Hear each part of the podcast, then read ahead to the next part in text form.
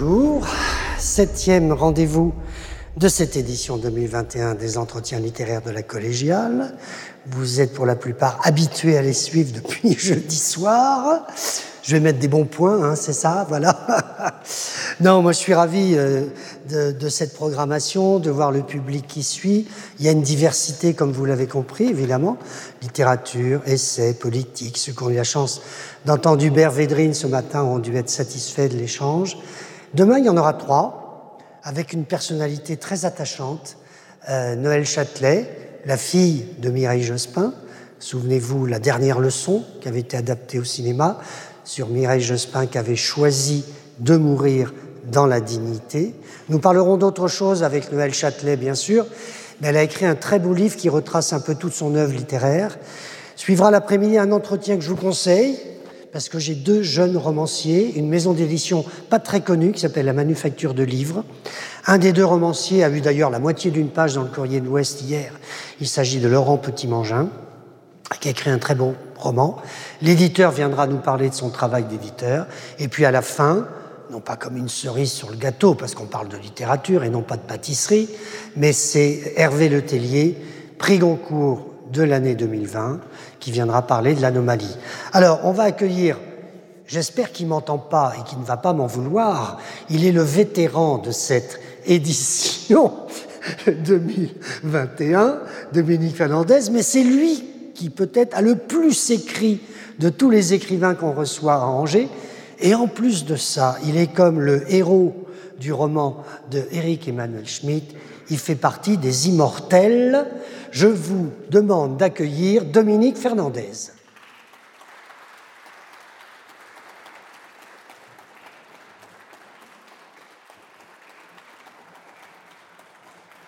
Bonjour Dominique Fernandez. Bonjour, on peut s'asseoir. Ah ben asseyez-vous, bien sûr. Comment allez-vous? Très bien, à Angers, je me très, toujours très bien. Ah oui? J'adore cette ville et je suis content de, de m'y trouver dans ce beau lieu surtout. Je suis sûr. Alors, il avait deux heures de battement libre oui. d'Angers. Qu'est-ce que vous avez fait? Je suis allé dans une, dans une librairie d'antiquité, dans le centre, je ne sais pas comment elle s'appelle. Oui, rue Et Montaut. puis je suis allé au musée des Beaux-Arts, revoir les, les, tableaux, les statues. Mais vous le connaissez par cœur, ce musée? Bon, Une fois, il y, a, il y a quatre ans, c'est pas par cœur quand même. Ah bon, d'accord, je pensais que vous y veniez à chaque fois. Et la dernière fois, je sais que vous aviez été. D'abord, vous aviez euh, vu euh, au château d'Angers la tenture. Ah ben ça, c'est merveilleux, mais j'avais pas le temps. Il faut, il faut avoir deux heures de temps pour aller voir la, la tenture de l'Apocalypse. Et, oui. je, et je vous avais retrouvé absolument, mais stupéfait, devant les, taperies, les tapisseries de Jean Lursa. Oui, que je ne connaissais pas, qui est magnifique aussi. Non, il y a beaucoup de musées à, à Angers. Oui. Bon, oui. Bon, alors, Dominique, je, je, disais que vous étiez immortel puisque vous avez été élu à l'Académie française en 2007. Comment ça se passe en ce moment à l'Académie? Comment, comment ça se passe quoi? Ben, Qu'est-ce que vous y faites? Je crois que vous travaillez quand même, non? Ben, Moi, moi, moi, je, moi je, mais, je suis un des volontaires qui, qui, qui, font partie de la commission du dictionnaire. Nous fabriquons, nous sommes huit à peu près, nous fabriquons le dictionnaire, qui est une œuvre de très longue haleine, qui, qui n'est jamais finie, parce que quand c'est fini, on, on, recommence, étant donné que la langue évolue à une rapidité énorme avec les mœurs, avec l'histoire, tout ça. Et ça, c'est absolument passionnant. L'autre jour, j'ai appris la différence entre spectre et fantôme, par exemple, que je confondais. Ah. Est-ce que quelqu'un connaît la différence entre spectre et fantôme? C'est pas du tout la même chose. Le spectre, c'est toujours quelqu'un de mort qui revient pour se venger. C'est un être malfaisant. Le spectre du père de Hamlet, le spectre de la Dame de Pique de Pouchkine, le spectre de, de, du commandeur de, Don Juan. C'est que le fantôme n'est pas forcément quelqu'un de négatif. Vous pouvez voir dans votre, dans votre rêve, dans votre sommeil, le fantôme de votre grand-mère, par exemple. C'est tout à fait agréable, ça. Oui. Tandis que le spectre, c'est toujours négatif et malfaisant. Vous voyez, c'est une nuance. Le français d'une subtilité dans les nuances incroyable. Et à l'Académie, c'est ça, nous, nous nous efforçons bien de, de distinguer les différents sens précis. Donc Dominique, vous êtes rentré à l'Académie française pour discuter sur le sens des mots. Voilà, ben c'est la vocation, Richelieu l'a créée pour établir un dictionnaire, pour, parce que le langage était flottant au, début du, XVIIe siècle encore, et pour fixer exactement le, sens des mots. Ça, c'est passionnant, absolument. Donc, pendant le confinement, il n'y a pas eu de réunion à l'académie Alors non, c'était fermé, mais on faisait des réunions clandestines quand même. Non. comme on était très peu nombreux, on avait une grande salle, on pouvait, mais en principe, tout était fermé, évidemment. Clandestine. Donc il y a eu des restaurants clandestins et il y a eu des académies françaises clandestines. Oui. Ça m'étonne pas de vous, ça. Je suis sûr que ça vous plaisait beaucoup. Hein? Je suis sûr que ça vous plaisait beaucoup. Le quoi? La clandestinité. Ah bah évidemment, c'est formidable. Parce qu'on entrait comme ça, la porte était fermée, on se glissait. On avait l'impression vraiment d'être d'être utile, là, vous voyez, tu fais quelque chose, on bravait l'interdit et on, on, arrivait quand même à travailler. Alors, Dominique Fernandez, il y a deux candidats qui vont rentrer, que vous avez élus, qui vont vous rejoindre à l'Académie, Daniel Rondeau, grand romancier, journaliste, et Chantal Thomas, une femme de plus. Oui, il n'y a, pas assez de femmes. Vous savez très longtemps, il n'y en a pas eu du tout. Et depuis, depuis maintenant euh, 40 euh, ans, il y en a, mais il n'y en a pas assez, évidemment. Et seulement les femmes, souvent, ne veulent pas rentrer, ne veulent pas se présenter parce que elles comprennent qu'on les choisit non pas comme écrivaines, mais comme femmes. Alors ça, elles, veulent être. Et ça, je, les comprends très bien. Oui. Nous les choisissons, nous, comme, comme écrivaines, mais elles croient qu'on les choisit parce qu'il faut des femmes, vous voyez.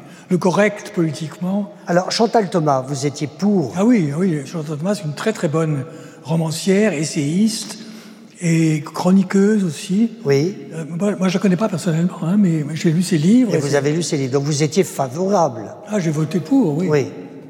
Alors, euh, Dominique Fernandez, je vais vous provoquer. Il y, a, il y a une autre femme récente, c'est Barbara Cassin. Ah oui, une philosophe. qui est formidable, alors. En plus, alors, maintenant, elle, fait partie de la commission dictionnaire. Elle est drôle, elle est inattendue, elle est c'est merveilleux ça. en plus de ça, on a l'impression, alors ça c'est pas très malin ce que je vais dire, on a l'impression qu'elle a 50 ans, qu'elle est toute jeune. Mais elle est jeune d'esprit, c'est ça qui compte. Non, mais physiquement même. Oui, oui, mais vous savez, la jeunesse, c'est dans l'esprit que ça se passe. Oui, bah d'ailleurs, vous en êtes le reflet, non? Il y, a des vieux à, 40 ans. Oui, oui, oui. Et puis, vous avez un Dominique Fernandez qui sera centenaire dans, dans quelques années, mais qui est probablement l'esprit le plus rebelle que je connais.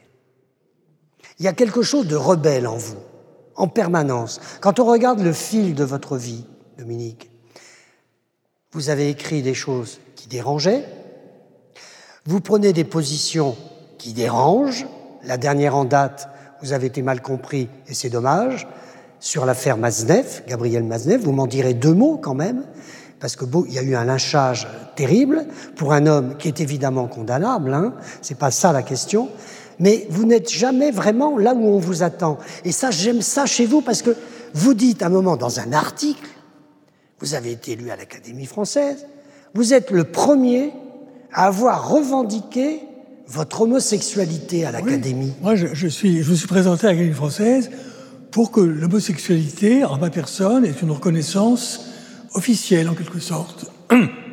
Parce qu'il y en avait beaucoup d'autres dans l'académie. Il y en a beaucoup d'autres.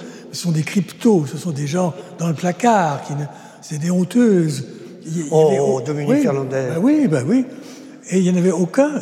Je suis le premier qui avait écrit un livre il y a, il y a 40 ans, qui m'était déclaré, donc euh, j'ai essayé de forcer une porte. D'ailleurs, ça n'a pas été sans difficulté. Hein.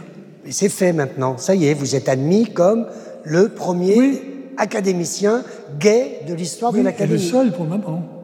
Le seul pour le moment. Bon. oui, les autres sont. Et vous avez des, certains de vos collègues qui n'ont pas compris, qui sont toujours un peu critiques avec vous? Ah bah Écoutez, la plupart sont homophobes, vous savez, ils sont. Euh, et, ils n'osent plus le dire, parce qu'aujourd'hui, on n'ose plus dire qu'on est homophobe. Mais ils le sont dedans. Voilà. Quand j'étais élu, on, m'a rapporté les commentaires. Il y en a qui ont dit Ah, je croyais que le quota était déjà atteint. Et j'étais, la première fois, je me suis présenté contre Asia Djebar, une Algérienne, qui a été élue d'ailleurs contre moi. Et vous savez les commentaires qu'il y a eu, qu'il y avait avant? Non. Nous avons le choix entre une bougnoule et un PD. C'est distingué pour l'Académie française. Si, vous voyez, c'est pas de l'humour, c'est comme ça qu'il résonne. Dominique Fernandez, je vais vous proposer quelques dates. Alors, je sais que vous n'aimez pas ça. Vous n'aimez pas parler de vous, de votre vie intime, privée. Vous pensez que ça n'intéresse personne. Mais, mais, mais, j'ai pas lu tous vos livres, mais bon, on va dire qu'à 90%, depuis le temps que je vous connais, j'ai presque tout lu. En 1974, d'ailleurs, vous aviez été invité euh, dans cette collégiale, vous avez écrit Porporino ou les mystères de Naples, prix Médicis. C'était la première fois qu'un écrivain important parlait des castrats. C'était la première fois. Oui. Comment ça s'est passé? Pourquoi cette idée d'écrire sur, avec un style romancé incroyable, on avait l'impression en lisant ce livre-là que les castrats avaient toujours existé, qu'ils étaient toujours là et tout. Pourquoi cette histoire de Porporino J'avais vécu à Naples précédemment, et j'adore l'opéra, donc j'allais à l'opéra, j'ai consulté les registres, et je m'étais aperçu que tous les grands rôles, jusqu'à la fin du XVIIIe siècle, étaient chantés par des castrats. C'était les vedettes, c'était les calas de l'époque. Et ils ne chantaient pas des rôles féminins, au contraire, ils chantaient des rôles hyper virils. C'était César, c'était Hercule, le dieu du muscle, c'était Alexandre, c'était les généraux. Donc, alors, c'est le contraste entre cette fonction hyper virile et cette voix euh, plutôt féminine qui, passionnait les gens. Et puis, à la Révolution, on a, trouvé que c'était abominable de chantrer les petits garçons, donc euh, il y a eu euh, l'interdiction est tombée et ça a disparu complètement. Mais, mais j'ai quand même fait, j'ai fait des recherches parce que on, a retrouvé quand même un, un, castrat qui a chanté jusqu'en 1870 au Vatican. Oui. Et il y a un disque, Moreschi, pour le trouver. Ça m'a été reporté en CD maintenant. Mm-hmm. Mais c'est un mauvais castrat, c'est une petite voix fluette. C'est pas un grand castrat, mais quand on lit les, les contemporains, Casanova, Mozart, ils étaient fous des castrats. Ils disaient que la musique, c'est Stendhal a dit que la musique avait perdu la moitié de son charme quand on a supprimé les castrats. C'est mm. ça qui m'a intrigué.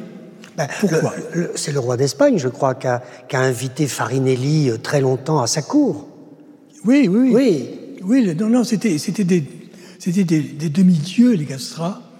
Et qu'est-ce que ça représentait, ce mythe de, Moi, pour moi, c'est le mythe de l'androgynie, vous savez, l'être qui est à la fois homme et femme, c'est le vieux mythe de Platon, l'hermaphrodite, l'androgyne. C'est un, grand mythe euh, qui a, qui a longtemps occupé les esprits. Et alors, quand on regarde les, les, quand on va chez les disquaires aujourd'hui, qu'on regarde les nouveautés dans les bacs, la musique baroque est prédominante. C'est-à-dire qu'il y a eu des contre-ténors qui font des carrières magnifiques. Contre-ténor, je pense à Jarouski, qui est venu chanter avec Christophe Bar avec Patrick Barbier, d'ailleurs votre élève, quand vous étiez à l'université de Rennes. C'est une musique qui est devenue, mais on peut dire, à la mode depuis ce moment-là. Quand j'écris ce roman en 60, 14, pas 14, il n'y avait pas de contre-ténor en France. Il y en avait en Angleterre, parce que c'est une habitude. En France, c'était impossible, il n'y avait pas. Et c'est mon, mon, roman, je le sais, par, par plusieurs chanteurs qui me l'ont dit, dont Andreas Scholl, Jarouski d'ailleurs, que je connais bien. C'est mon roman qui a libéré, si vous voulez, la, la, voix masculine euh, du dessus. on s'est dit, tiens, euh, parce qu'il y a beaucoup d'hommes qui ont une voix de dessus, qui était Jarouski a une voix normale de baryton, et mmh. puis il a, il a mmh. tout, homme peut cultiver sa voix de dessus, mais on ne le fait pas d'habitude. Dominique Fernandez, votre esprit rebelle vous a poussé aussi à écrire des romans qu'on pourrait dire biographies non autorisées. Je ne sais pas si vous tolérez ce terme, mais vous avez écrit sur Pasolini et le mystère de sa mort, prix Goncourt en 82 avec Dans la main de l'ange, vous avez écrit sur la mort de Tchaïkovski. C'est vous qui avez parlé le premier du suicide organisé de Tchaïkovski à Saint-Pétersbourg. Et puis vous avez écrit un livre que je peux, moi, je, dont je ne pourrais me séparer, qui est La course à l'abîme, la vie de Caravage. Quelle est votre approche quand vous avez envie d'écrire La course à l'abîme? Vous ne saviez pas grand-chose sur Caravage. Non, mais enfin, il y avait le peintre, il y avait les œuvres, on ne sait rien sur Caravage. Il n'y avait pas de. On a, que, ces tableaux et on sait qu'il est mort sur une plage, on ne sait pas comment. son corps a disparu. C'est le seul grand homme qui n'ait pas de tombeau, qui n'ait pas de, cadavre, pas de tombe. Il a, disparu. Et moi, je pense qu'il a été assassiné comme Pasolini. C'est le même type d'homme qui avait une vie très dangereuse. Et donc, j'ai voulu reconstituer le parcours d'un homme qui course à l'abîme, qui va vers son suicide, qui cherche son suicide en quelque sorte. Oui, toute sa vie est organisée vers son suicide, vous dites. Oui, enfin inconsciemment. Pas toute sa vie, mais oui. Pas, pas, mais c'est quand même très frappant. Et, il décrit sa propre mort dans ses tableaux, parce qu'il y a un tableau qui s'appelle David et Goliath. On voit le jeune David très beau qui tient la tête coupée de Goliath, et ce Goliath a les traits de Caravage. Donc il s'est peint. C'est presque l'année de, sa mort d'ailleurs. Il s'est peint déjà avec la tête, sa propre tête coupée par un beau jeune homme c'est son fantasme. Pour vous, c'est un peintre exceptionnel. Oui, absolument. Bah, il a bouleversé la peinture. Il a bouleversé la peinture. Hein. Il est mort en 1610, je crois, non? Pardon? Il est mort en 1610 1610, oui, très. Euh, il, avait été né en 73, donc ça fait. Il n'est pas très vieux, oui. Et avant Caravage et après Caravage, ah bah oui. la peinture n'a plus rien à voir. Oui, parce qu'il a introduit le réalisme, c'est-à-dire les, les paysans ont des ongles sales. C'est dans, la peinture de la Renaissance, le monde est très beau, net, lumineux. Raphaël, vous voyez Michel-Ange. Lui, c'est des êtres qui, des êtres de, chair, de travail. Ils ont des ongles noirs. Et puis il a introduit le clair-obscur, c'est-à-dire au lieu qu'il y ait une lumière impersonnelle partout, il y a un coin violemment éclairé. Tout le reste est dans l'ombre. Et ça, ça, ça engendrait Rembrandt. Euh, euh, Velasquez, en fait, tout, toute la peinture après. Est-ce que vous relisez vos livres? Est-ce que? Vous relisez vos livres? Est-ce que ça vous est arrivé de relire La course à l'abîme? Ah, Je relis jamais mes livres, non. Ça m'intéresse pas, non. Ils sont écrits et... Ah, moi, je, passe, je, suis, je suis toujours dans un livre que je suis en train d'écrire, je ne vais, pas, vais pas traîner le passé comme ça. Non, mais d'accord, Dominique Fernandez, mais je disais en me moquant que vous étiez mortel, vous avez écrit, mais un nombre énorme de livres. Mais moi, je travaille beaucoup, vous savez. Vous passez votre temps à écrire Moi, je, je travaille 8 heures par jour. C'est le premier jour de vacances aujourd'hui, si je peux dire. Et avec le confinement, comme il n'y a, pas, il a, pas de sortie, il n'y avait plus rien, depuis un an et demi, je travaille de 8 à 10 heures par jour, tous les jours. Vous savez, si vous travaillez tous les jours, mais si vous faites une page par jour, vous avez 400 pages à la fin de l'année. Ah, vous écrivez une page par jour? Non, quelquefois j'en écris 10. D'accord, oui, donc vous êtes incontrôlable. Non, non, je, travaille, c'est tout. Quand vous travaillez, vous produisez, n'importe qui peut le faire. Alors, vous avez écrit des livrets d'opéra Oui, ah, oui. Ah. Oui. Pourquoi vous n'avez pas écrit des pièces de théâtre? Si, j'en ai écrit, mais ça, elles étaient très mauvaises parce que personne n'en a voulu. Ça ne veut pas dire qu'elles étaient mauvaises si personne n'en veut? Je ne pense pas que je suis fait pour le théâtre. Le théâtre, c'est un genre spécial qui n'a rien à voir avec le roman. Il y a un truc, il faut, il faut moi, je suis pas Alors, pour ça, objectivement, ça vous arrive de dire que vous avez écrit des mauvais livres? Non, enfin, je ne sais rien, ça c'est une question enfin, des piège. ah ben oui, c'est une question piège. Non, il n'y a aucun des livres que je renie, je crois, parce que moi j'écris un livre qui correspond à une nécessité. J'écris jamais pour écrire un livre. J'écris parce que j'ai besoin d'écrire ce livre-là. Donc ils sont tous, pour moi, bons, parce qu'ils ils ont, ils ont, ils avaient une, nécessité, intérieure. C'est ça. Parlez-moi du livre sur Tchaïkovski, Tribunal d'honneur. Oui. Brièvement, Dominique, parce qu'on a beaucoup de choses à dire. Mais Tchaïkovski, quand même, vous avez écrit ce roman, qui est un de vos plus beaux romans. Tout d'un coup, ce roman a fait foi, a été la vérité historique sur la mort de Tchaïkovski, alors que Madame Berberova et autres biographes prenaient une thèse contraire. Qui a raison, vous ou les autres? Mais Bien sûr, j'ai raison. Euh, vous savez, on, disait qu'il était mort du choléra après la première de la pathétique à Saint-Pétersbourg. Or, il y a plusieurs faits qui contredisent cette version. Parce que le soir même de ça, vous savez qu'en Russie, si vous êtes en Russie, on expose les cadavres dans un cercueil ouvert jusqu'à la, jusqu'à la mise en, terre. Et, et, dans les églises, par exemple, dans les bas-côtés, vous voyez des, des cercueils ouverts. Et la famille, les parents, les amis viennent baiser au front souvent le, mort. Or, quand Tchaïkovski est mort, on a exposé son corps dans l'appartement qu'il avait loué. Or, quand il y avait choléra, on fermait tout de suite. on n'allait pas baiser, parce que c'était contagieux, il y avait des pustules, tout ça. Alors la cérémonie rituelle orthodoxe a eu lieu. Ensuite, Serge Diaghilev, vous savez, le futur, le futur créateur des ballets russes, le fameux, qui avait 20 ans à l'époque, est allé voir le cadavre et le soir dans son journal, il a écrit la rumeur du suicide de Cour Saint-Pétersbourg. Alors ça a été étouffé aussitôt par, le pouvoir, parce qu'en fait, Tchaïkovski, vous savez qu'il était homosexuel, ce qui était interdit en principe et permis aux gens connus, comme partout, mais il avait séduit un mineur de, de 14 ans, dont l'oncle était un, comte influent à la cour qui, est allé se plaindre au tsar, qui a été forcé d'appliquer la loi. C'est-à-dire, euh, euh, a été condamné à mort par un tribunal d'honneur constitué de ses anciens euh, camarades, comme c'était l'usage, et il a accepté, il a avalé le poison. Seulement, il y a eu un mensonge d'État, comme c'était un grand homme, il fallait qu'il soit au-dessus de tout soupçon, de tous les vices. Donc, il était mort du choléra. Et les communistes, qui avaient aussi la, le culte des grands hommes au-dessus, vous savez, euh, au-dessus de tout soupçon, ont renforcé cette, euh, cette version et, et qui, qui, est fausse. Mmh.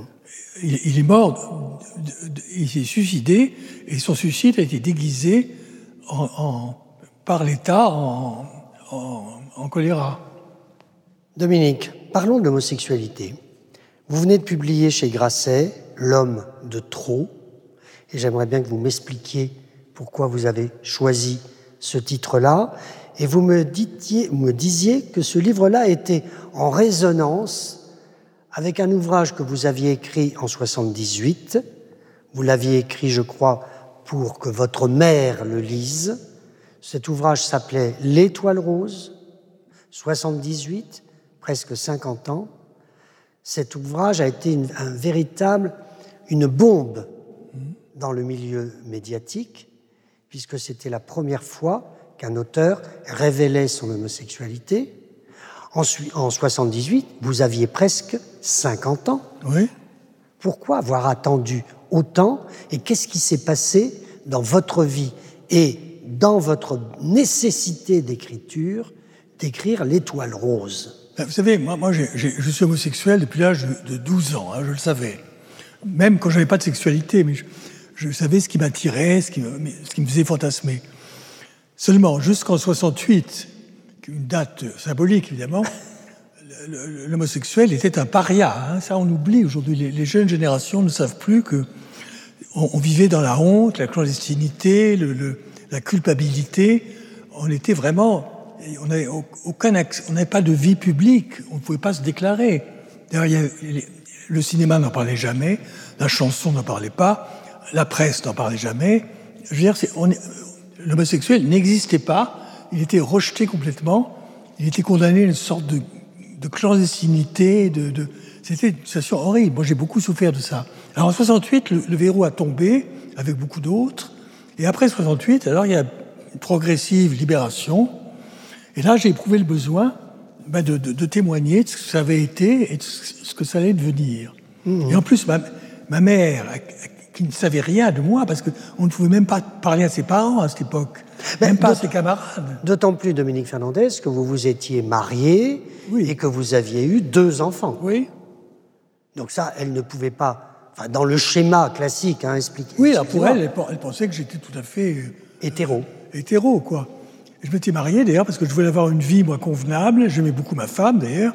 Je suis plutôt bi, je dirais. Je suis pas exclusivement homosexuel, mais mais euh, ça a duré dix ans d'ailleurs ce mariage. J'étais très heureux. Mais après, euh, le, quelque chose me manquait. Que bon, bref. Alors je reprends. Je reprends. Donc ma mère qui ne savait rien. J'avais 50 ans et elle près de 80 elle ne savait pas du tout qui j'étais. Elle, ne savait pas que j'avais des amis euh, hommes. Elle ne savait rien. Et j'ai pas voulu qu'elle meure avant de savoir qui était son fils.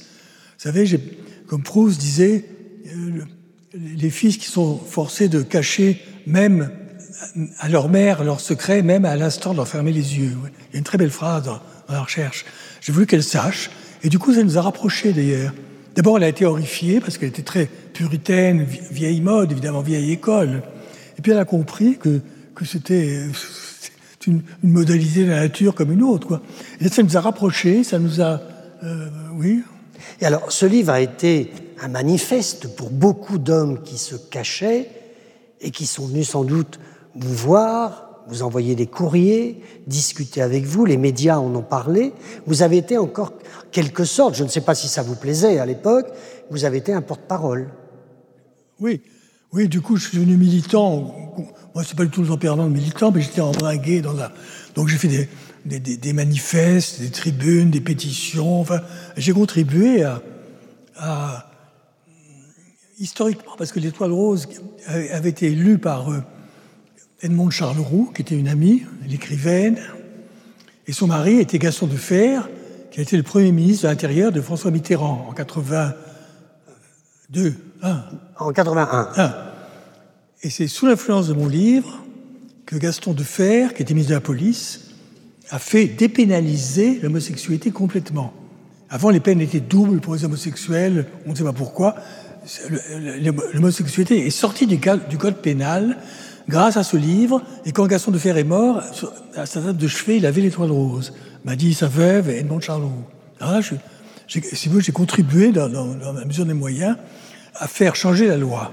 Alors, mais vous, êtes, vous avez continué le militantisme, Dominique. parce que vous avez continué le militantisme, parce que vous avez manifesté pour le Pax. Ah oui, j'ai beaucoup milité pour le Pax. Vous avez manifesté pour le mariage. Ah, j'ai défilé euh, bah, dans l'hiver, en 2011, dans un froid épouvantable. Mhm. Et puis vous écrivez, là, aujourd'hui, L'homme de trop. Mhm. Alors, L'homme de trop, c'est un roman, hein c'est pas un manifeste du tout. C'est un garçon qui s'appelle Luca, Luca, Lucas, pardon, euh, qui est photographe, qui a la soixantaine, qui euh, va se retrouver à Montpellier amoureux d'un jeune qui a été exclu de sa famille. D'ailleurs, vous prenez beaucoup d'exemples dans ce, dans ce roman sur les jeunes qui sont carrément jetés à la rue quand leurs familles apprennent, garçons et filles, apprennent leur homosexualité. Ça, arrive aujourd'hui. L'association s'appelle Le Refuge. Ça a été une idée pour commencer ce roman? Oui, mais le refuge existe, vous savez. Oui. Euh, aujourd'hui, on ne le sait pas parce que malgré la, la, libération, malgré le progrès, etc., il y a encore des parents qui, quand leur, leur fille ou leur garçon à 16 ans dit « moi je suis homo », eh ben, ils, il jette ses affaires sur le paillasson et il dit on ne te connaît plus, tu n'as plus rien à voir avec nous. Ça arrive.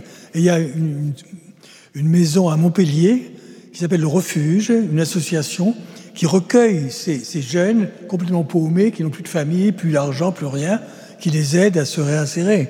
Hmm. Il y en a d'ailleurs un peu partout maintenant. Je non, il y en a partout, mais là-bas, c'est. Euh, je, décris la, visite de cette maison. Oui. Alors justement, pourquoi l'homme de trop alors, vous savez, il y aura deux, il y aura deux tomes. Hein. Ça, c'est le premier tome. Oui. Parce que c'est trop gros. On a, il est écrit déjà, mais ça, aurait été un pavé. Moi, j'aime pas les pavés, donc. Parce que l'homme de trop, si vous voulez, c'était le héros. Autrefois, il était de trop, puisqu'il était un paria avant 68. Il était, il était de trop dans la société. Il n'avait pas sa place, puisqu'on on lui refusait une place. Mais après, alors ça sera dans ce volume surtout, il est de trop parce que l'évolution des gays lui déplaît. Et là, il y a une critique très sévère de l'édition, de l'évolution des gays, qui, à mon avis, enfin l'avis de mon héros, hein, ne confondons pas. Oui, oh, Non, non, non. Non, bon, d'accord. Non, non. Qui, qui, sont sur la voie de l'embourgeoisement, tout simplement. Qui deviennent des petits bourgeois, ils se marient, ils ont le petit chien, la, la petite cuisine, la popote. Dominique Fernandez. Là, il ressemble absolument à tous les, tous les hétéros médiocres, je veux dire. oui, ben oui.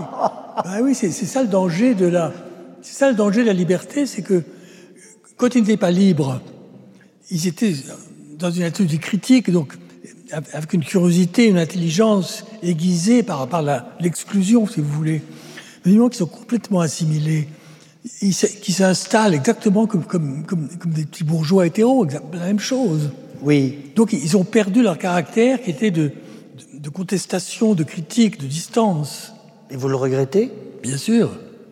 Ah, vous le regrettez C'est-à-dire que vous ne vous seriez pas marié avec... Euh, Moi, je suis, je suis ravi qu'il soit heureux, ça c'est bien sûr.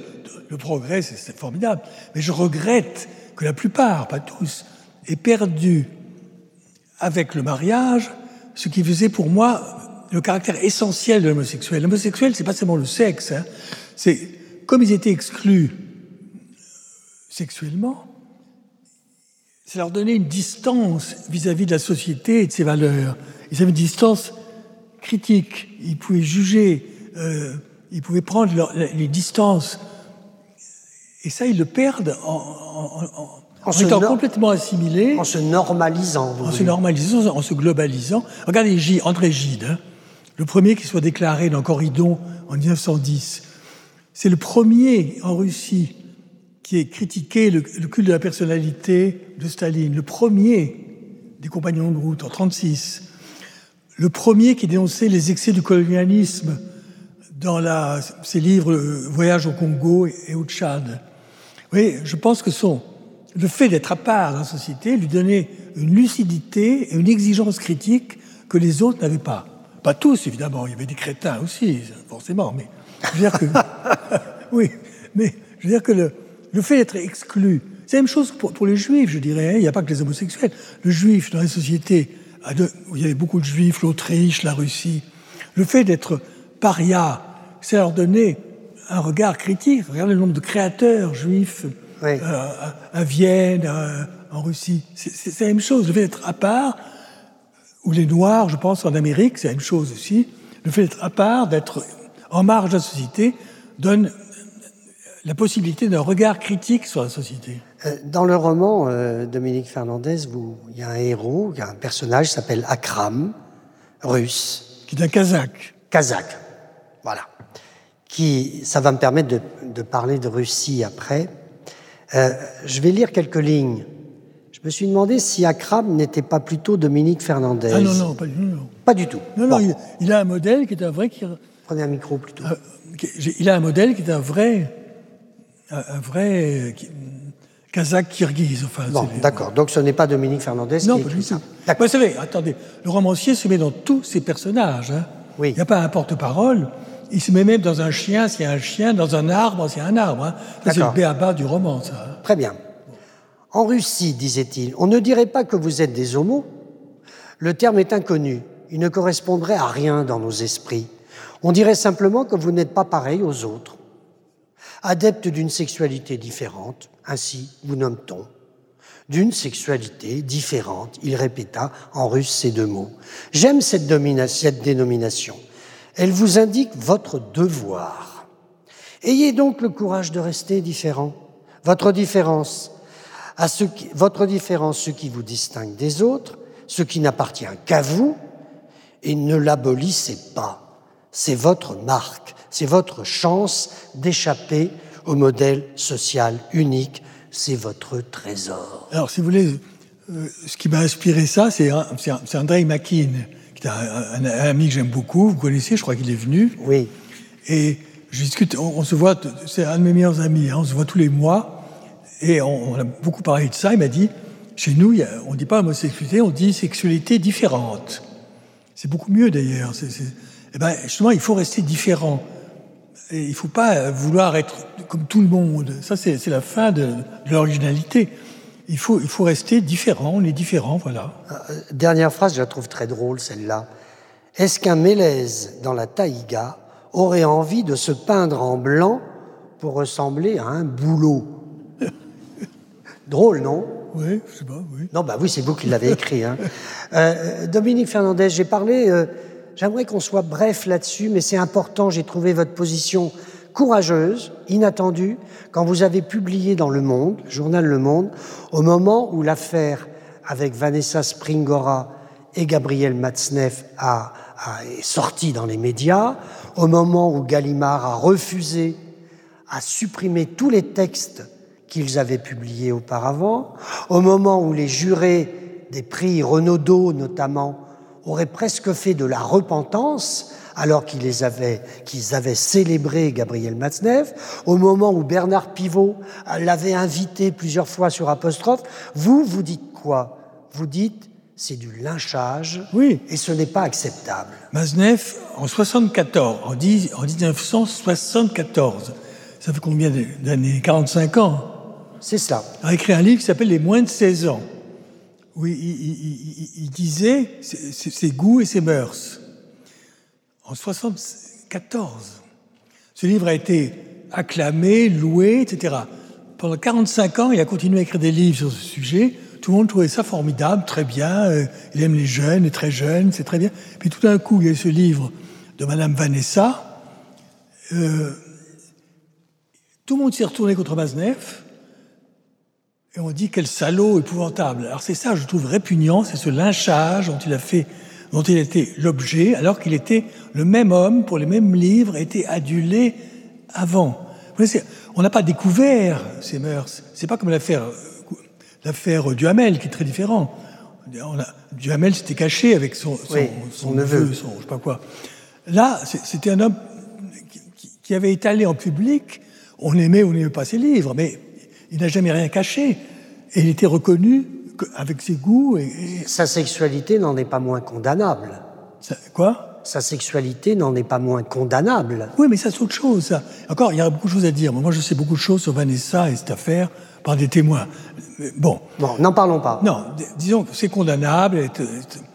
Mais ceci dit, j'ajoute quand même une chose, c'est que Maznev, que je connais très bien, n'est pas, pas une brute, n'est pas un violeur. Hein. c'est un homme de grande culture qui parle le grec, qui séduit par sa culture. Hein. Ça, c'est une, c'est important à savoir. C'est pas, c'est pas un type comme ça qui va, qui va violenter une fille. Oui, c'est, pas oui, tout. bon, il a sans doute du tort parce qu'elle est trop jeune. Bon, mais ce, qui est, ce que j'ai trouvé ignoble, c'est le lynchage, la meute qui est acharnée sur lui. Gallimard retire ses livres de sa vente, d'ailleurs le condamne à la misère. L'ex-ministre de la Culture, que j'avais appelé ministre de l'inculture, lui retire ses décorations. Alors qu'on lui avait donné sa chance et mœurs. Vous comprenez oui, oui. Il, avait un logement, comme il est très pauvre, il avait un logement social à Paris, on l'a retiré oui, c'est ignoble, ça. C'est une forme d'hypocrisie Quoi? C'est une forme d'hypocrisie Oui, mais c'est un sursaut de bonne conscience, de moralisme, de se donner bonne conscience, comme ça. Alors, ça m'a fait penser, Dominique Fernandez, vous allez me dire peut-être que j'ai tort, que ça n'a rien à voir. Vous avez écrit un livre très important sur votre père, oui. Ramon. Votre père était dans un mauvais camp pendant la guerre. Il était proche de la collaboration, du pouvoir de Pétain il a été adulé comme critique, comme romancier avant la guerre, et au moment où les affaires tournent, alors qu'il est mort avant la libération, Gallimard a supprimé toutes ses œuvres. N'est-ce pas un peu la même histoire? Oui, mais enfin, mon père, moi, j'écris ce colis parce que mon père, malheureusement, a, été collabo, pas seulement proche, mais vraiment collabo, ce que je n'ai jamais pardonné. Et du coup, il est tombé dans l'oubli pendant quelques années. Mais ce n'est pas du tout le même cas, hein. c'est pas la chose. Euh, l'affaire de la collaboration est quand même beaucoup plus importante que l'affaire Maznev. Vous comprenez, c'était, c'est quand même euh, être collabo sous l'occupation, c'était très grave, ça, beaucoup plus grave que, que l'histoire de Maznev. Hmm. Dominique, on en parlait de Akram, un des personnages de votre roman. Je voudrais qu'on parle de ce petit livre qui vient d'être réédité dans un format, euh, on peut dire, poche, qui coûte 9,90 euros. Russie avec un S. ce texte-là, vous l'aviez publié il y a des années, je crois dix ans, avec des photographies, et moi je ne le connaissais pas. Oui, c'était, pardon, c'était un album avec des photos. Personne ne lit les albums, vous savez. Hmm. Ça sert à rien. Donc, je l'ai lu avec un vrai plaisir. Pour moi, qui avait préféré intituler l'idée de cette rencontre L'âme russe, j'ai enfin compris votre passion pour votre deuxième patrie. Il y a des gens qui m'ont dit, mais la Russie, mais je pensais qu'il n'aimait que l'Italie, Dominique Fernandez. Mais je dis, mais pas du tout, il a écrit plein de livres sur la Russie. D'abord, quand est-ce que vous avez découvert cette passion pour la Russie? Bien, bien avant l'Italie, c'est ma première passion. Euh, oui, j'ai lu à 15 ans Guerre et paix, en trois jours et trois nuits, je me rappelle très bien. Sans arrêt À 15 ans, oui. C'est à 15 ans, on dévore. Pour moi, c'est le plus grand roman jamais écrit. Je l'ai relu trois fois depuis. Bon. Donc la Russie est entrée très jeune dans, ma vie. Ensuite, j'ai connu une famille russe, la famille des, Russes blancs expatriés, le prince Demidov, un, un des grands noms, sa famille, des gens absolument merveilleux. J'ai vécu d'ailleurs chez eux, c'était des, j'ai découvert vraiment ce que c'est que l'hospitalité, la générosité russe. Des gens étaient complètement fauchés, hein, ils avaient tout perdu évidemment. C'était une chose que je connaissais pas dans ma famille, qui est une famille comme très très puritaine, un peu. Euh, on était à l'étroit, oui. Il y avait ces gens fauchés avec table ouverte comme ça, tout, tout le monde venait. Et puis alors j'ai découvert la, la, musique russe, l'opéra russe, le cinéma. Je me rappelle, Lucrezia Potiemkin après la guerre, dans un petit cinéma près de la Bastille. Je suis allé voir tous les jours pendant dix fois de suite. Non. Mais c'était un choc inouï, parce qu'on ne le connaissait pas. C'était interdit pendant l'occupation, évidemment. Dominique Fernandez, c'est sérieux? Dix fois, dix jours dix de fois suite. de suite? Et puis depuis, je l'ai revu, puis dans tous les films d'Eisenstein. Donc, Tchaïkovski, le ballet, enfin, la culture russe, la, les, toute la littérature russe, la poésie russe qui est magnifique. Vous savez, c'est le pays où la culture a le plus de place, a eu, plus qu'en France, plus que n'importe où.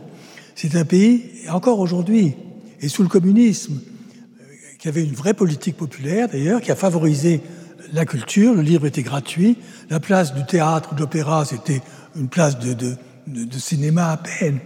Et en Russie, où je vais très souvent, enfin, pendant dix ans, j'allais deux, trois fois par an, hein, tous les gens connaissent par cœur Pouchkine, ils connaissent par cœur l'opéra Tchaïkovski, ils, ils vivent la culture. Oui, c'est pas du tout comme ici, c'est une chose primordiale pour eux. Ils font une heure et demie de métro dans des conditions très difficiles pour aller à un concert, pour écouter un concerto de Rachmaninov. C'est admirable. Ils ont la passion de la culture. Et moi, c'est ça qui m'a attiré d'abord dans ce pays. Puis après, j'y suis allé, mais tard. Et s'il n'y avait, pas eu le communisme, moi, j'aurais étudié le russe au lieu de l'italien, oui. Seulement, à l'époque, on n'avait aucune envie d'aller en Russie, d'aller en URSS, parce qu'on ne pouvait y aller que euh, en groupe, contrôlé par la police. Donc moi, j'y suis allé la première fois en 86 seulement, et après, à partir de 93, quand vraiment la, le mur, enfin, le, le, euh, le, avec euh, Gorbatchev et Yeltsin, là, j'y suis allé tout, vraiment au, au moins deux fois par an, au moins deux fois par an. Enfin, votre livre, il est passionnant parce que d'abord. Il... Pardon, mais non, j'ai. En dehors des deux capitales, Saint-Pétersbourg et Moscou, c'est un pays admirable. La campagne, les villes, c'est inouï. D'ailleurs, on, on, vous avait invité à la librairie Richer pour parler de votre voyage en transsibérien que vous aviez partagé avec Daniel Salnav. Oui. Voilà. Ah oui, ça c'est merveilleux parce que euh, le gouvernement russe a invité des, des écrivains il y a c'était en 2010.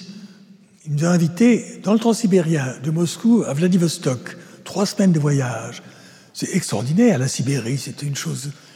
La, la taïga, c'est cette forêt immense, ces fleuves qui ont 3, 3 km de large, cet immense souffle qui passe.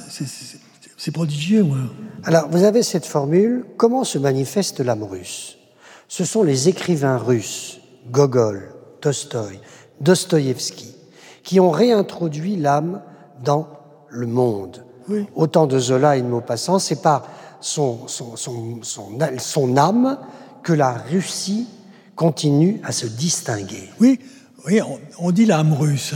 Hein. Certains disent que c'est un cliché, mais c'est pas un cliché. Jamais on dira l'âme française, jamais on dira l'âme italienne, on dira jamais l'âme allemande. On dira l'esprit, la gaieté, l'intelligence, mais il n'y a que pour la Russie qu'on parle d'âme c'est vraiment très difficile à définir. Qu'est-ce que c'est qu'une âme collective? C'est un, sens de la grandeur, du mystère, de la. Euh, très intéressant ce mot âme russe. Qui... Je, je, vais lire un petit passage, Dominique. Si vous voulez vous éclaircir la voix, vous avez un, petit, un petit verre d'eau devant vous là. Oui, merci. Voilà. Qui est le, le plus représentatif de l'âme russe? Le Tolstoïen qui voudrait n'être personne et abandonner tous ses repères, ou celui qui cherche désespérément à travers ses contours? Pour Élie Faure, le grand historien, le second type est le plus répandu. Le russe passe sa vie à rôder autour de lui-même, dit-il dans une jolie formule, et de faire remarquer que chacun en Russie porte trois noms. Son prénom, celui de son père, et son nom de famille. Fedor Mikhailovitch Dostoïevski. Lev Nikolaevich Tolstoï. Trois noms, comme si son identité était tellement incertaine qu'il fallut en multiplier les preuves.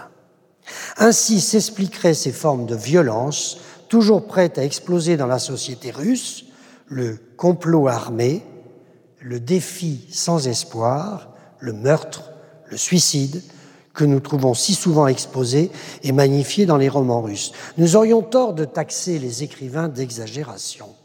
Ces actes extrêmes n'ont pas la même signification en Russie qu'en Occident. Par le défi, par le meurtre, par le suicide, le russe chercherait à connaître sa forme réelle qui sans cesse lui échappe, en le laissant dans une agitation et une angoisse insupportables. Il lui faut tout d'un coup se ressaisir, s'arracher par une affirmation dramatique de son être à la pénombre où il stagne. C'est pas mal. Hein C'est pas mal. Vous connaissez la littérature comme personne. La littérature russe. Je connais, moi, je lis tous les jours. Je suis. C'est la plus grande. Pour moi, c'est la plus grande, la, plus grande, qui, a commencé très tard, hein, au XIXe siècle, avec Pouchkine. En un siècle, en deux siècles maintenant, il y a une floraison mais fabuleuse, c'est extraordinaire. je regrette, j'ai essayé d'apprendre le russe, mais c'est très très difficile.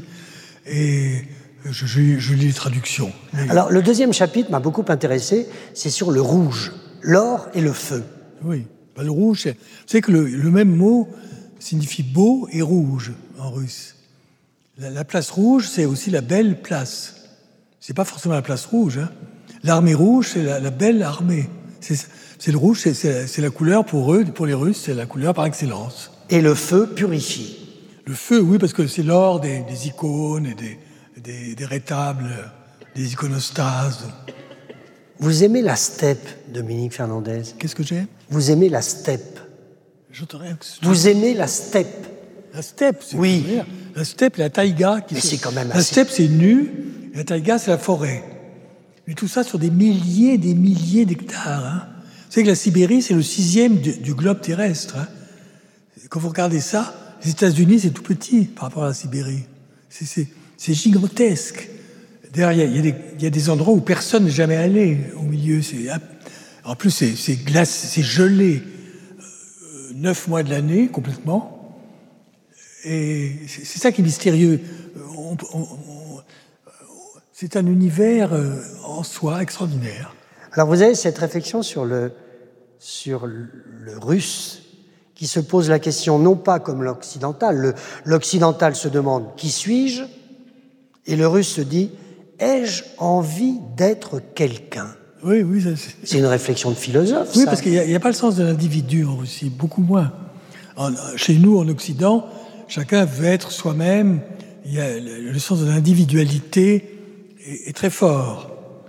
Le russe se sent comme un atome dans, l'univers et, n'a pas cette, cette obsession d'être quelqu'un de, précis. Hmm. Vous parlez, de la, vous parlez de la poésie, vous parlez de la littérature, et puis alors cet exemple que vous citez de Evgenia Gainsbourg, oui, arrêté en 37, 1937, et qui récite aux prisonniers non, c'est pas ça. Non, c'était une, Evgenia Ginsburg, c'était une, une juive, une écrivaine juive, qui était emmenée en Sibérie dans un wagon plombé, comme ça se faisait, déportée, avec défense d'emporter des livres. Donc on les avait, on les avait fouillés d'ailleurs, elles étaient parquées comme ça. Et cette femme qui connaissait Eugène Onegin par cœur, car c'est le poème clé, si vous voulez, des Russes, oui. Euh, qui a donné l'opéra d'ailleurs magnifique de Tchaïkovski, pour, pour, divertir, pour distraire ses camarades de déportation, leur a récité des, chants entiers de Eugène. Et alors les gardiens ont fait irruption et ont dit Donne-moi ton livre, c'est interdit. J'ai dit J'ai pas de livre, fouillez-moi. Ils ne comprenaient pas que. Elle savait par cœur et du coup, d'ailleurs, ils, ont permis, à ces femmes de descendre à la halte, de se laver, de se nourrir. La, culture est une chose vraiment présente euh, et, utile même dans, les, dans, les, circonstances dramatiques de la vie. Et, vous qui allez souvent, c'est toujours comme ça? Écoutez, moi, je viens Russie. évidemment, je, connais, je vois des gens plutôt du, cultivés, si vous voulez, mais, mais en France, même les gens cultivés ne savent pas euh, Racine par cœur, vous savez, ils savent pas. Euh, ils ont vaguement au lycée appris, puis ils ont oublié. Là, c'est présent, ils lisent. Sur les bancs des squares, vous voyez des, des étudiants qui lisent, pas pour le programme, mais parce qu'ils lisent des poètes hermétiques. Ils lisent Mandelstam, ils lisent Pasternak. Moi, j'ai pas vu beaucoup d'étudiants en France lire des livres en dehors de leur programme. Mhm. Dominique, sur la, sur la musique, il y a des passages formidables sur Prokofiev, Shostakovich. Sur la danse, évidemment, vous parlez de Diaghilev. Et en fait, compte, ce besoin de la culture, vous dites le violon et l'âme russe en particulier. Pourquoi c'est Stravinsky, Shostakovich qui sont si importants pour vous? Pourquoi est-ce que Sont-ils si importants pour vous? D'abord, je, je, vous raconte une chose. J'étais au conservatoire de Saint-Pétersbourg, qui est vraiment un centre de musique extraordinaire. Et j'avais observé en visitant des écoles qu'il y avait des pianos dans chaque école. J'avais visité une école, une école primaire ou, secondaire, enfin un collège, il y avait trois pianos. Les, enfants apprennent à jouer du piano. Ici, c'est une spécialité, c'est une en plus, comme ça. Et je dis à, à ces professeurs, vous savez, même en France, quand on aime la musique, on n'a pas toujours un piano chez soi. Alors ils, ont été stupéfaits. Alors je croyais que le fait de ne pas avoir de piano les, les, les choquait. C'est pas du tout. C'est ma phrase, même quand on aime la musique, ça n'a pas de sens pour un russe. On n'aime pas la musique, on ne dit pas même quand j'aime l'air, la, musique, c'est comme l'air qu'on respire. Le mot mélomane, je crois, n'existe pas en Russie. Ça ne veut rien dire. À moins d'être sourd, on est dans la musique, vous voyez? Ici, le mélomane, c'est une catégorie de gens qui aiment la musique. Et, Dieu sait, il y a des gens qui n'écoutent jamais la musique, qui sont complètement...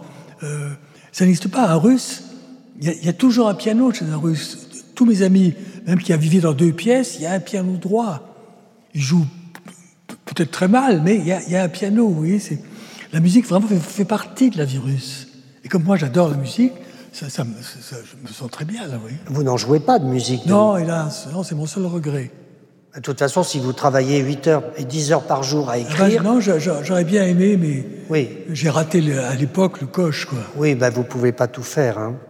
Euh, Dominique Fernandez, on a parlé du transsibérien, et c'est très intéressant votre observation, vous dites le train, le train, est une composante fondamentale de l'âme russe. Oui, parce que c'est pas c'est pas le TGV, hein. les trains russes. Enfin, il y a une flèche maintenant. Enfin, il faut quelquefois, elle marche pas toujours parce qu'il faut revisser les boulons après chaque passage. Vous savez, tout ça est un peu vieillot, mais le train, le transsibérien, c'est un train comme euh, à l'ancienne, c'est-à-dire oui. des wagons avec un couloir et il va à 80 à l'heure au maximum. Hein, ça, donc on a le temps, on peut ouvrir les fenêtres, enfin c'est le train à l'ancienne, on, peut regarder les paysages. Et puis vous savez, dans les romans russes, il y a énormément de scènes dans les trains. L'idiot de Zoevsky commence par le train. Euh, parce qu'on fait des rencontres. Comme les voyages sont très longs, surtout à l'époque. Vous voyez, par exemple, entre Saint-Pétersbourg et, Moscou, il y a 700 km. À l'époque, ça faisait, je sais pas, il fallait une journée au moins pour, pour faire ça. Donc les, gens, les wagons sont plus larges qu'en France, parce que les, rails, l'écartement des rails est plus grand. Et chaque compartiment, il y a, une table, il y a, on sert de thé, il y a un vase de fleurs. C'est un petit, un petit salon. Dans la catégorie supérieure. Oui, oui, d'accord. Oui, bah oui, parce qu'il y en a trois catégories. Hein. Oui, la, troisième. Il ne faut pas se tromper, hein. mais elle, n'est même pas très chère, la supérieure, vous savez. Oui, d'abord, d'accord, mais enfin, il ne faut pas se tromper, quoi, c'est tout c'est un lieu donc de, rencontre. Et puis les Russes euh, parlent volontiers, donc c'est là que se nouent les, rencontres, les, amours, les désamours, tout ça.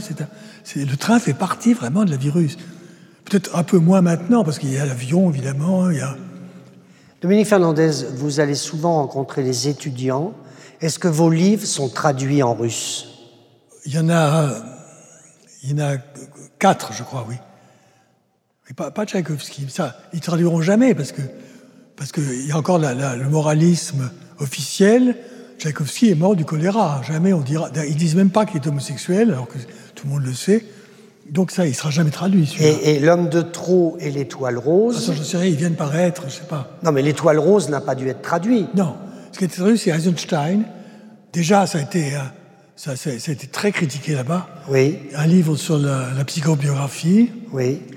Euh, le, le prix Goncourt, là. Quand, Oui, dans la main de l'ange. La main de l'ange. Et puis, bizarrement, euh, le livre sur Haïti qui s'appelait Jérémie, Jérémie. Ah oui. Pas pourquoi. ça? Et Porporino et les castrats n'a pas été non, traduit. Non. Mais quatre, c'est pas mal, je suis content. Non, parce que vous, vous, vous nous donnez l'image que la Russie est un pays tellement extraordinaire. Il y a des domaines sur les droits de l'homme et la société, notamment l'homosexualité, qui est vraiment bannie. Oui. Tout n'est pas merveilleux en Russie. Mais j'ai pas dit que tout est merveilleux. Bon, bon, bon, non, non, mais d'accord. Moi, je m'engueule avec, avec les- mes amis russes parce qu'ils sont, ils sont racistes. Mais alors, je, je leur dis, mais vous êtes raciste et votre plus grand poète est le petit-fils d'un esclave éthiopien. Votre petit-fils était un noir, Pushkin. Alors ils disent, ah oui, c'est vrai. Et puis, ils sont antisémites et ils sont homophobes. Mais ça, je m'engueule avec eux. C'est une... euh, voilà, c'est... Alors vous avez Pas tous, mais enfin, Oui. c'est- il y a un fond dans la population. oui, Et quand Poutine a rétabli, Yeltsin avait dépénalisé l'homosexualité en 93, et Poutine l'a rétabli en, en 2013, ah oui, et pour plaire, je crois, à l'Église orthodoxe. C'est purement politique, et c'est vraiment, c'est fâcheux, quoi. Dominique Fernandez, les, vous dites à un moment que les Russes sont pas vraiment intéressés par l'Italie, Par? Par l'Italie. Oui. Ils aiment guère l'Italie. Pourquoi? Ces deux pays, ces deux pays que vous vénérez, vos deux patries, l'Italie et la Russie, pourquoi ils ne s'entendent C'est pas la même chose. L'Italie, je l'ai je l'ai découvert à 20 ans, comme tout le monde, en voyage.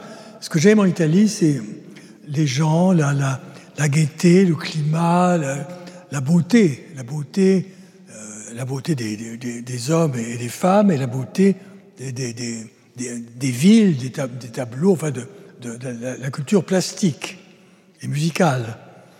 Mais c'est pas du tout un pays de grande culture aujourd'hui. Vous savez, c'est un pays plutôt. Euh, c'est pas du tout comme la Russie. Il y a des Italiens cultivés, comme il y a, comme il y a des Français cultivés, mais c'est- la, la culture ne, ne n'imbibe pas la vie euh, co- collective. Donc, euh, c'est- deux pays qui se très différents. Je sais pas qui se complètent, ça veut rien dire. Mais c'est pas la même chose que je que je que, je reçois ou que je cherche en Italie. C'est Moi, la différence, c'est que j'ai appris l'italien, donc c'est ma seconde langue. j'en ai Bah, vous êtes agrégé d'italien, vous Oui, l'avez enseigné. donc je, je connais, je connais beaucoup mieux l'Italie. J'ai vécu des années un peu partout. Donc je, je suis plus à mon aise en Italie, évidemment. D'ailleurs, vous avez publié, là, il y a un an, un livre exceptionnel qui donne envie d'aller voir dans les, pays, dans, les, dans les campagnes les plus reculées les monuments que vous, vous aimez, que vous nous conseillez, qui s'appelle l'Italie buissonnière. Oui, oui. Oui, parce qu'il y a beaucoup, de, en dehors des grands musées où tout le monde va, va voir les, les tableaux les plus connus. En Italie, il y, a des, il y a des tableaux ou des statues dans des petits villages, dans des petites églises perdues où personne ne va, où il faut faire un effort pour y aller, il faut trouver la, la route, il faut. En dehors des sentiers battus, j'en ai relevé 60 comme ça. Oui. Et de- des, des, des œuvres de premier ordre. Dominique Fernandez, vous n'écrirez jamais sur l'Amérique du Nord, vous n'écrirez jamais sur la Chine, vous Moi, n'écrirez je suis allé en Chine, vous savez, j'ai voyagé presque dans tout le monde, sauf le Japon et la Bulgarie, je crois. Mais euh, C'est allé en terri- Chine, en Inde, mais c'est pas. C'est pas des territoires qui vous inspirent. Mais si c'est très beau, mais là, je me sens vraiment étranger. Vous voyez, en Chine et en, en Inde, si j'ai pas tous les codes sociaux, euh, euh, vous êtes comme un, un touriste qui regarde. Moi, dans un pays, ce que j'aime, c'est comprendre, participer. Alors, je suis à mon aise en Europe, en Russie, en Amérique du Sud, qui est le prolongement de, de l'Espagne et du Brésil, et en Amérique du Nord, qui est le prolongement de l'Angleterre. Mais je suis Et au- moins à l'aise en Asie, quoi. Et au Mexique, Et au Mexique, qui est parce le que moi, pays je suis de votre mexicain. père. Moi, je suis mexicain hein, par, par mon père. Mon père était mexicain. Donc, je suis très. euh, Mais quand, quand je vais au Mexique ou au Brésil, c'est la même culture qu'en France. Je veux dire, c'est le, même, le, même, euh, Oui. euh, le même- le même berceau, la même façon de penser. Je veux dire, c'est pas. Tandis que l'Inde et la Chine, il, faut- il faudrait vraiment faire un effort énorme pour comprendre pour, pour ce, qui, ce qui se passe. on ne peut pas appliquer nos codes à, à ces pays-là. Dominique Fernandez, demain, vous allez retrouver votre appartement parisien, vous allez écrire 8 à 10 heures par jour. Vous allez écrire sur quoi dans vos Sur proches- Sur quoi allez-vous écrire dans vos prochains livres? Ah ben, J'écris un livre sur le roman soviétique en ce moment. Ah bon, d'accord. Parce que c'est passionnant, parce que vous savez, il y a un discrédit qui est tombé sur toute l'époque communiste, enfin de, de 1920 à, à- à la chute de, de- de Staline, disons.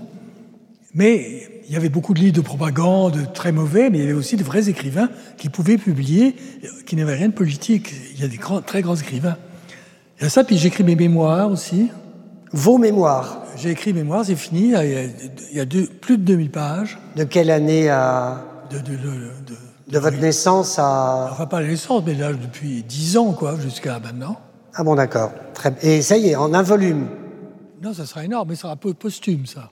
Ah, vous le publierez après, euh, après votre mort Ah oui, parce que comme je, je, je ne ménage personne... Aïe, aïe, aïe. on- on- Aïe, aïe, aïe, ça va être, ça va être assassin, alors.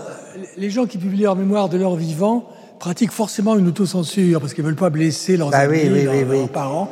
Et puis, ils veulent des lecteurs aussi, alors que après votre mort, s'il n'y a Oui, pas non, de mais surtout, non, mais ce sera 25 ans après ma mort, si ça intéresse encore, où tous tous les gens sont, sont morts eux-mêmes, je veux dire. Mais je veux pas, j'ai des enfants, j'ai des. Vous savez, l'image que chacun a de soi n'est jamais celle que les autres ont de vous. Oui, vrai. Même si vous dites euh, du bien de quelqu'un, elle sera offensée parce que c'est pas c'est pas ça qu'il fallait dire.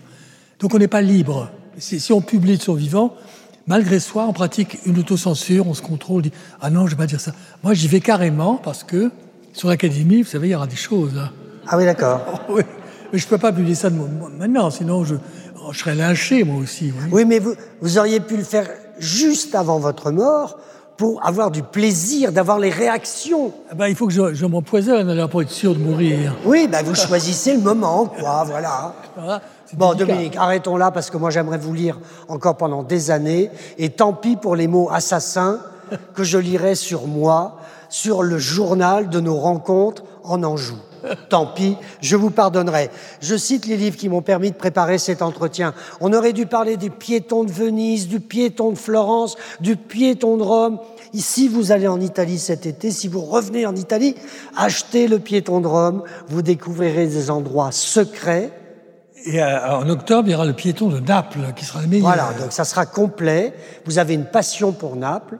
Vous en parlez d'ailleurs dans Porporino. Et, et puis, il faut acheter le piéton de Florence et le piéton de Venise. Et puis, l'homme de trop, donc, que vous venez de publier.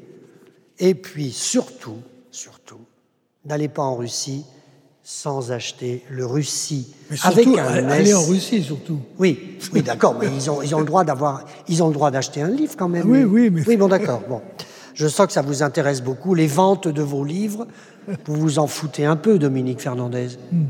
Oui? Les ventes de vos livres vous intéressent assez peu. Non, Ça vous intéresse pas. non. Qu'un livre se vende ou pas, c'est.